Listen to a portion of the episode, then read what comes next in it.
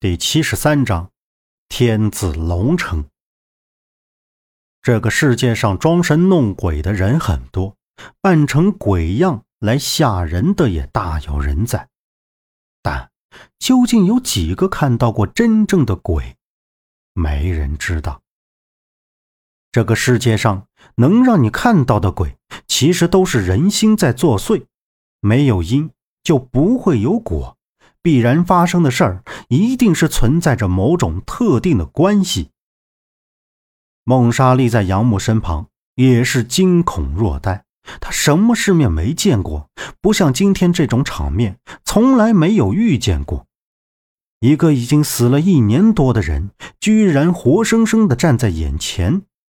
他看了一眼杨木，说道：“这，这种事儿，太不可思议了，太奇怪了。”要小心。杨木只是余光一瞟，没有说话，抬起脚也向着老奶奶那里走去。眼看大强就要到老奶奶跟前，突然扑通一声，大强跪在老奶奶脚前，抱头痛哭起来：“孩子，别这样，奶奶知道你心里苦，这么多年。”真是苦了你了，快起来！老奶奶佝偻着身子，低着头，那双干枯褶皱的手伸向大强的脸颊。大强抬起头，站了起来，靠在老奶奶的肩膀，撒着娇：“奶奶不许离开，要永远和大强在一起。”老奶奶看到杨木走过来。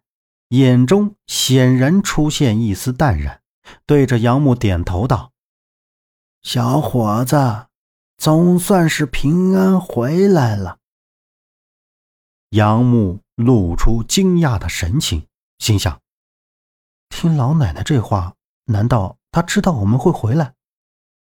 看着老奶奶，再没有多想，立刻上前：“奶奶，您……”没等杨木话说完，老奶奶缓缓直了直后背，说道：“嗯，你们在屋子里说话，我都听到了，跟我来。”老奶奶说着，慢慢拉起大强的手，扭过身，向那片野菜地走去。杨木随后就跟了上去。孟莎迟疑了一下，看到周震等人都跟了上去。自己也跟在了后面。几个人通过野菜地，在一处爬满常青藤的墙面上，老奶奶竟推开了一扇门，走了进去。杨木穿过常青藤的墙面，里面是漆黑一片，伸手不见五指，就连月光的光线都没有。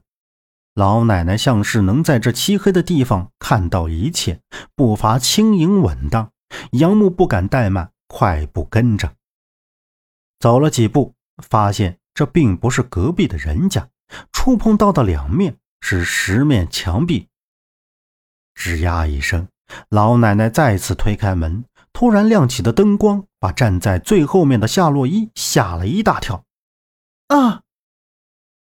这是一间空间狭小的石砌屋子，明亮的灯泡照得整个里外十分的敞亮。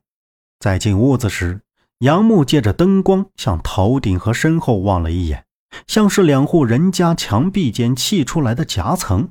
但是为什么不露天呢？怕，怕怕！奶奶！大强手抓着老奶奶的衣服，躲在她身后面喃喃道：“听到大强的声音，杨木回过神。”看到石屋的正前方盘坐着一尊一米多高的石佛像，半闭双目，慈悲面相，栩栩如生。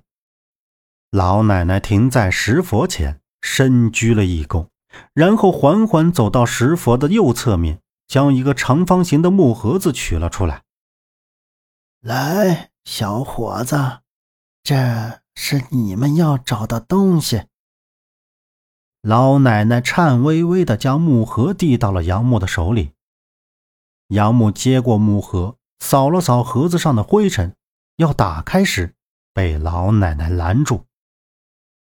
老奶奶抬头看着杨木，叮嘱他：“一定要在离开这里以后将木盒打开。”回身又拉着大强立在他身前，从衣服兜里掏出一条朱红色的手串递给他，让他好生保留。又抚摸着大强的脑袋，依依不舍的样子，再三恳求将大强委托给他。梦莎一路跟过来。察觉这里阴阳怪气，总觉得哪里不对劲儿。他站在门口，向里看了看佛像前的老奶奶。快走，快走！老奶奶突然大喊一声，几人还没反应过来。这时，佛像的后面燃起了火焰，大火瞬间就包围了佛像。